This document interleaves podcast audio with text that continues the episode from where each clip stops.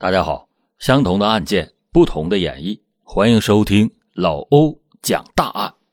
相信有的朋友看过韩国电影《溯源》，这是一部关于幼童性侵案的韩国电影，催泪指数无影能及。一位叫做素媛的小女孩，在下雨天独自上学，却遭遇了一位大龄猥琐男。自此之后，这娇弱的小花受到了来自身体和精神的。双重摧残，难过的是，这部电影是经由真实事件改编。都说现实要比电影更加的残酷。一九九六年七月三十日，一位叫做徐婷的女孩子，在下夜班的路上突然就失踪了，父母连夜的寻找未果，在报警之后，大批警力出警寻找，但是仍然是没有找到她。直到徐婷失踪以后的第十天，她的尸体才被人发现。当时的现场一片凌乱，警方只在徐婷的自行车上发现了四枚指纹。徐婷到底经历了什么？是谁残忍杀害了她呢？欢迎您继续收听老欧讲大案。徐婷失踪那年刚刚二十出头，她原本是江苏省丹阳市。大伯镇一家化工厂的质检员，平日里工作非常的认真。因为工作的关系，徐婷偶尔会上夜班。但是无论忙到多晚，徐婷都会骑自行车回家。大伯镇并不大，从徐婷家到单位只有三公里的路。按理说，就算他骑得再慢，十五分钟也该到家了。可是。徐婷的父母左等右等，依旧不见女儿回来。徐婷的父亲徐永民十分了解自己的女儿，无论工作忙得再晚，徐婷都会回家睡觉。时间就这样一分一秒的过去了，徐永民就有些着急，他就给徐婷的单位打了电话。可是单位的人说，徐婷早就走了。这时候。徐永民的心一沉，在冥冥之中，他就有了预感，女儿出事了。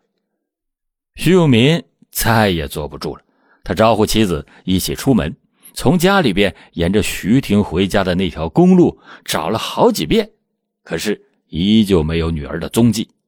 老两口等不及了，就赶紧的去派出所报了案。接到报警之后。派出所派出警力和徐婷的父母一同寻找，但奇怪的是，原本只有三公里的回家路，居然没有留下徐婷的一丝痕迹。当年徐婷失踪的时间是一九九六年，镇上还没有任何的监控设备。当时接警的是丹阳市刑警大队的队长洪国平，当年他带着一队警力沿途搜索。并没有发现徐婷的任何踪迹，也正是那个时候，洪国平觉得此案并不像是普通的失踪案件那么简单。第二天，洪国平就立即的联系了徐婷所在的居委会，带着村民们一起寻找徐婷。如此大规模的寻找，依旧是没有发现徐婷，他仿佛就像在人间蒸发了一样。依旧是没有任何的下落。后来，洪国平围绕徐婷的人际关系开始调查，他希望以此为突破口，找到徐婷为什么失踪。可是，当洪国平查了一圈，才发现徐婷的人际关系十分的简单，平时活动的区域不是在家里，那就是在单位。虽然徐婷有一位男朋友，可是。在徐婷失踪的当天，她的男友正在家里边看电视，并没有外出。就这样，洪国平排除了徐婷与人私奔的可能性。那么，现在就剩下一种结果：徐婷被害了。活要见人，死要见尸。当下最要紧的事情就是找到徐婷。一九九六年八月八日，距离徐婷失踪十天后。终于有了新的发现。大伯镇当地的一位农民准备去地里干活的时候，发现了一具已经开始腐烂的女尸。虽然还没有经过法医鉴定，但是看到女尸的穿着，基本上就可以确定就是徐婷。现场散落着一顶帽子、一双高跟鞋。徐婷失踪的当天，穿着一条白色的连衣裙，也戴着一顶遮阳帽，一切全都跟女尸完全的相符。就在尸体的不远处，警方还发现了一辆自行车。尸体经过法医鉴定，认定为机械性窒息导致的死亡。换句话说，人是被掐死的。除此之外，尸体生前曾经遭受过性侵害。法医对尸体进一步进行了鉴定，确认就是失踪多日的徐婷。当徐永民夫妇俩听到这个消息，险些昏了过去。一向乖巧的女儿被杀，这换做谁也会接受不了的。警方针对现场又做了进一步的勘查，发现，在现场有剧烈挣扎的痕迹。警方还发现了一条被扯断的珍珠项链。除此之外，现场并没有发现徐婷佩戴的耳环和手表。针对这一发现，警方就推断这是一起因抢劫和强奸引发的杀人案。那么，是谁杀害了徐婷呢？欢迎您继续收听老欧讲大案。江苏省丹阳市公安局立即的展开了对这起案件的侦查工作。据悉，徐婷的尸体是在她下班必经之路的一条岔路口发现的，距离村子。并不太远。根据这条线索，警方就推断，徐婷在下班的路上遭遇到了凶手。也正是在此时，凶手劫持了徐婷，并且将其胁迫至附近的岔路口行凶。这也就解释了为什么徐婷的尸体在下班必经公路的一条小路上被发现。如果徐婷被害的时候大声的呼救。附近的村子那是应该能够听到声音的，可是警方走访了附近的村庄，并没有发现异常。如果附近村民作案，那应该不会选择距离村子比较近的区域。根据这一推论，警方排除了村民作案的可能，侦破的工作一度就陷入了停滞。不过，令所有人兴奋的是。从徐婷被转移的自行车上，警方提取了四枚清晰的指纹，这让警方十分的兴奋，侦破工作终于是有了突破。随后，警方就把工作的重心转移到了排查指纹上。就在这时，警方多线并行，一方面从到丹阳市大伯镇打工的外来务工人员开始查起。一方面，在以案发地为圆心向外排查，以此筛选是否有人以走亲访友为名在当地作案。同时，警方根据现场调查情况继续的推理。从现场情况来看，不排除有团伙作案的可能性。洪国平认为，或许有一个人作案的可能性，但是根据现场的情况上来看，警方。更倾向于团伙作案。除此之外，根据现场反抗十分激烈这一条线索，警方就推断凶手当中有人受伤。不久之后，警方就把目光投向了大伯镇的砖瓦厂，因为业务量大，砖瓦厂有大量的外来务工人员需求。为了不漏掉任何一个线索，丹阳市警方出动了上百名的警力。并且对大伯镇展开了地毯式的搜查。一方面，警方搜集可疑人员的信息；一方面，出警人员从外来务工人员处搜集指纹。因为外来务工人员很多，警察们每天都会带回来上百份的指纹文件。即便如此，检验组也是毫无怨言，一张一张的与凶犯留下的指纹进行比对。可是。令所有人失望的是，没有一份指纹相符合。经过警方地毯式的搜查，虽然没有找到与凶手指纹相符的线索，但是警方也有所收获，破获了从前的一些旧案。即便如此，丹阳市警方依旧没有气馁。凶手到底在何方呢？是继续在丹阳市大伯镇流窜，还是已经逃到了外地呢？为了抓到真凶，丹阳市警方就扩大了寻找的范围，把周边市县警方储备案的犯罪嫌疑人指纹全给拿回来，继续的进行比对。可是依旧是一无所获。不过，在案发之后，依然有两条线索给了警方的侦破方向。大伯镇。有一位叫做孙明的年轻人，有着重大的作案嫌疑。据悉，这个人从前曾经追求过徐婷。更让警方怀疑的是，此人很奇怪，居然在炎热的大夏天穿着长袖的衣服。另外一个让警方怀疑的线索是五名湖北籍的打工人。当时，警方正在全力的排查外来务工人员。这五名工人便进入到了警方的排查范围。不过，经过核实小组进一步核实，这五个人的嫌疑很快就被排除了。最后留给警方的只有孙明这一条线索。可是，经过对孙明社会关系的进一步排查，警方依然没有发现孙明的踪迹，因为当时警方推断是团伙作案。所以，有人不得不怀疑孙明是不是被他的同伙给灭口了。时间就这样一分一秒的过去了，孙明的这条线索最终也断了，让警方的侦破再次陷入僵局。除了手中的四枚指纹，再没有任何新的线索。除此之外，警方已经把周围村镇搜查了个遍，依旧没有任何的收获。警方就再次的把目光放在了手中的四枚指纹上面。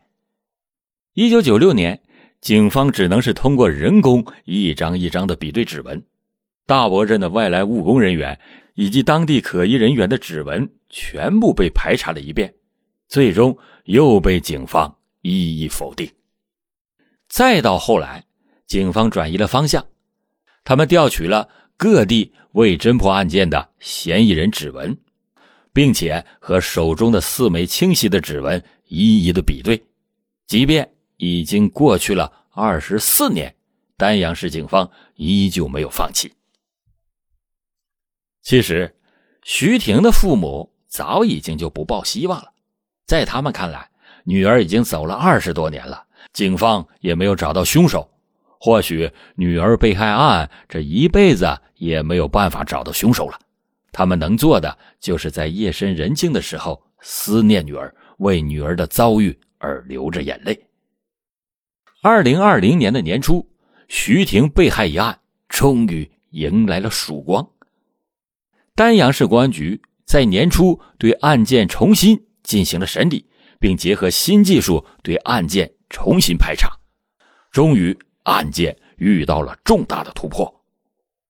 原来，江苏省成立了特别专案小组，并且把徐婷案提取的四枚指纹重新进行了编辑和校正，并且把四枚指纹录入到了指纹库，重新进行了筛查和比对。终于，其中一枚指纹比对成功，这可让丹阳市的警方十分的激动。为了进一步核实指纹。他们就找到了比对成功指纹的原始记录，再一次的进行人工核查，终于给对上了。丹阳市警方苦苦寻找了二十四年的指纹，终于出现了。根据资料显示，比对指纹是来自一位服刑人员，叫高某亮，他是安徽颍上人，目前在安徽省合肥市蜀山监狱服刑。为了进一步了解情况。丹阳市警方抽派了警力到蜀山监狱，找到了高某亮。高某亮被丹阳市警方提审的时候，已经隐隐猜到了原因。外围的警力在把人押解回丹阳之前，对高某亮进行了全面的调查。据悉，高某亮之所以在蜀山监狱服刑，是因为犯了轮奸罪。警方推断徐婷案为多人作案，如今找到了高某亮，再找到其他的同伙，那就不难了。经过外围警方的排查，发现高某亮曾经伙同他的哥哥高某院犯强奸罪。当年他们在老家曾经奸污了多名未成年人。让很多人想不通的是，高某亮明明长相还可以。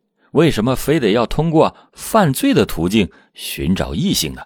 难道他的身体里真的藏有犯罪的基因吗？还有伙同高某亮一同犯罪的高某院，如今在哪里呢？据了解，高某院早已经被执行了死刑，如今早已经不在人世了。高某亮原本也是被判处了死刑，但是缓刑两年。按照法律规定。犯罪分子在死缓期间，若无故意犯罪，两年之后则可以减为无期徒刑。如今，高某亮在蜀山监狱继续服刑。二零二零年五月二十九日，丹阳市警方终于把高某亮押解回丹阳市。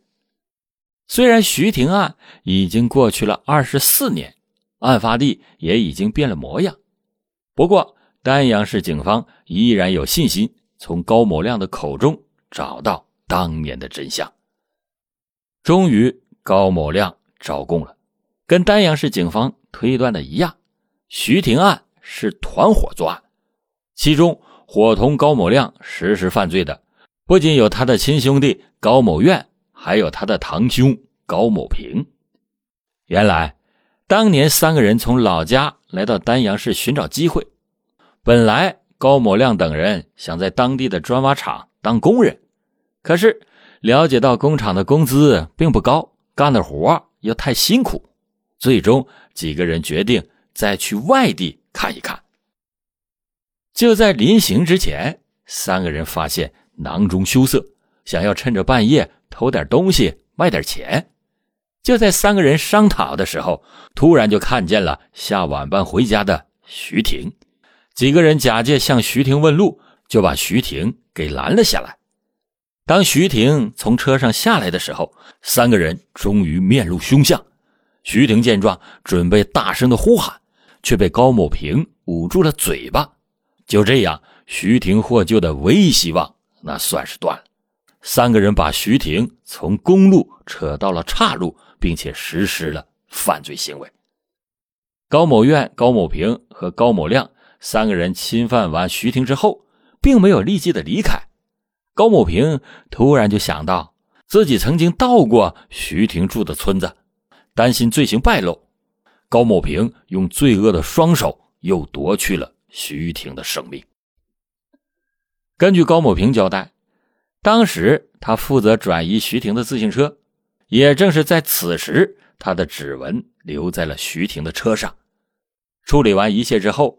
高某平返回到案发处，徐婷已经断气了。三个人就把徐婷的手表、耳环以及身上的财物洗劫一空。为了防止徐婷被发现，三个人又把徐婷的尸体藏匿在不远处的棉花地里。就这样，无论徐婷的父母、警察和村民如何的寻找，都没有找到徐婷的踪迹。得手之后的三个人不敢在丹阳继续的停留。他们沿着铁路整整跑了一夜，终于在天亮的时候搭上了一辆回乡的大巴，逃离了三人犯下罪行的是非之地。不过，法网恢恢，疏而不漏，丹阳市警方还是凭借指纹找到了凶手。高某亮被羁押的时候，丹阳市警方又重新提取了他的指纹。当他们再次把高某亮的指纹与当年的四枚指纹重新比对的时候，全都符合。当高某亮向丹阳市警方交代了一切罪行之后，他们立即的展开了对其他嫌疑人的追捕。高某院在徐婷案之后又实施了其他的犯罪行为，他呢已经被执行了死刑。那么，徐婷案的另一个犯罪嫌疑人。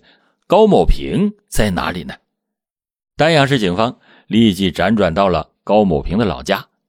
虽然他在徐婷案之后并没有再次的犯案，不过高某平因为一次意外，早已经在二零一七年离开了人世。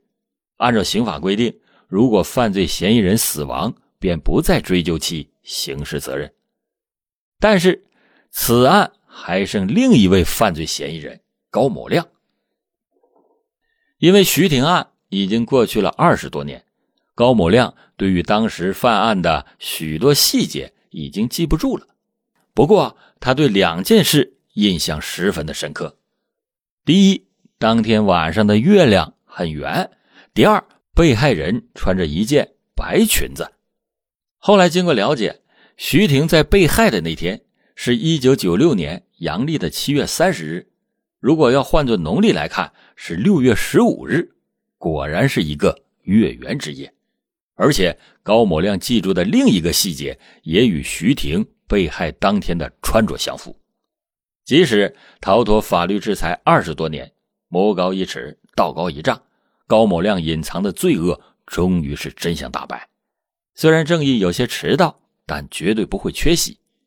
不过，自从高某亮被抓捕归案之后，很多人对徐婷案。有一些疑问。按照刑法规定，法定最高刑为死刑或者无期徒刑的，超过二十年的追诉期便不再追诉。难道说啊，丹阳市警方费尽了力气找到的徐婷案犯罪嫌疑人就没有办法追溯他的犯罪事实了吗？难道说犯下罪行的高某亮真的就能够逃脱法律的制裁吗？即便如此。丹阳市警方依旧没有放弃，他们向丹阳市检察院申请，终于迎来了转机。原来，针对高某亮犯下的恶性案件，检察院可以向最高院进行追诉期核准。最终，高某亮没有逃脱法律的制裁。按照刑法规定，如果在押人员在服刑期间被发现了漏罪，那么法院针对漏罪会再次的审判。徐婷案中，高某亮犯案的时间为一九九六年。不过，高某亮在二零零三年到二零零五年间再次的犯案。根据法律规定，漏罪的追诉期便不再根据首次犯罪来界定，而是根据再次犯案的时间进行重新追诉。也就是说，对高某亮的追诉期要从二零零三年重新计算。这样看来。二零二零年，丹阳市警方侦破了徐婷一案，并没有过追诉期。只要犯罪发生，就会留下痕迹，法网恢恢，疏而不漏。在丹阳市警方的不懈努力之下，终于将真凶缉拿归案。徐永民夫妇俩听到了案件侦破之后，更是激动的老泪纵横。二十多年过去了，他们早已经对女儿被害一事不抱任何的希望。丹阳市终于破获了徐婷案，更是擦拭了徐永民老两口心中沉积多年的阴霾。好了，感谢您今天收听老欧讲大案，老欧讲大案，警示迷途者，唤醒梦中人。